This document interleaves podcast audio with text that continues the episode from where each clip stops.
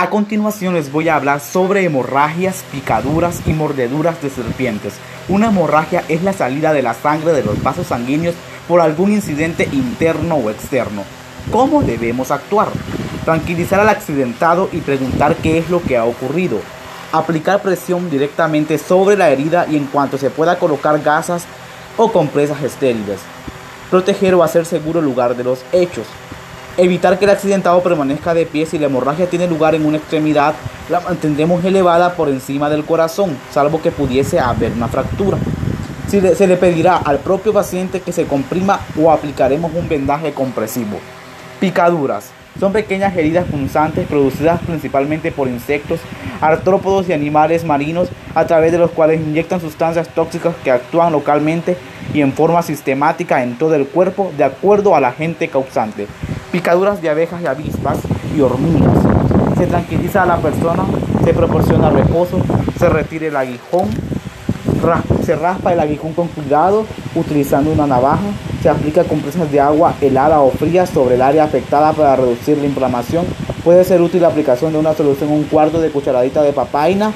Cuando se presenta reacción alérgica, suministrar un antialérgico antihistamínico.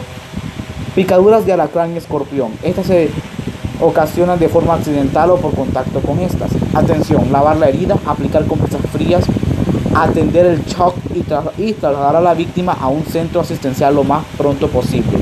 Picadura de araña. Las más comunes son la viuda negra, tarántula, pollera o polla. Atención, lavar la herida, aplicar compresas frías, atender el shock y trasladar a la víctima a un centro asistencial lo más pronto posible. Picaduras de garrapatas. Estas se adhieren a la piel o al cuero cabelludo, provocan enfermedades hemorrágicas y bacterianas. Atención, tapar el orificio de la lesión con aceite mineral, glicerina o vaselina para facilitar la extracción de la garrapata. Retirar una vez que se haya desprendido con la ayuda de una pinza. Lavar frotando la, piel con agua y jabón para remover gérmenes que hayan quedado. No es recomendable que use eh, calor ni cigarrillo encendidos porque lesiona la piel. Trasladarlo más rápido a la víctima a un centro asistencial.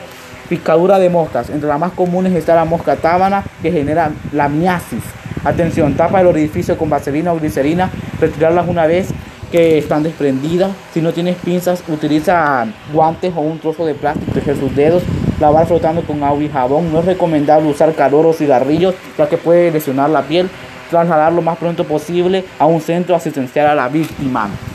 Tras la mordedura de una serpiente se pueden presentar los siguientes síntomas. Dolor e inflamación en la zona de la mordedura, coloración pálida en la zona de la mordedura y sangrado en el sitio de lesión, dificultad respiratoria, náuseas, vómitos, mareo y debilidad, sudoración excesiva, alteración de la conciencia, sangrado por encía, narismo en la orina. ¿Qué hacer al momento de una picadura? Colocarse en una zona segura lejos del animal conservar la calma, revisar la hora en que ocurrió el hecho, tratar de identificar qué tipo de serpiente fue, retirar todos aquellos objetos que inflamen la zona afectada, limpiar suavemente la herida, cubrir la zona con gasas, lavar al herido y trasladarlo lo más pronto posible a un hospital.